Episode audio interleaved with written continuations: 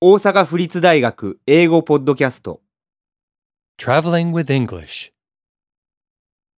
34シドニーで In Sydney.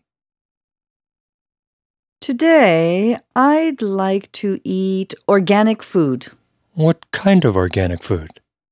vegetarian, and with no preservatives. Therefore, dishes with no meat. That's too bad, as I know a good organic kangaroo burger restaurant. Today, I'd like to eat organic food. 今日はオーガニックフードを食べたいです。 What kind of organic food?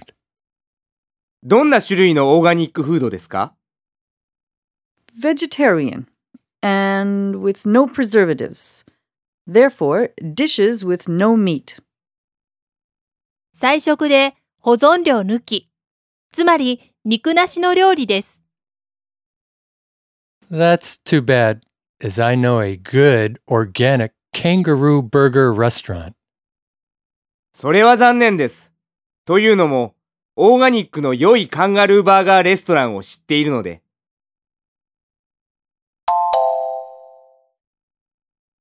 Today, I'd like to eat organic food, What kind of organic food? vegetarian and with no preservatives. Therefore, dishes with no meat. That's too bad, as I know a good organic kangaroo burger restaurant.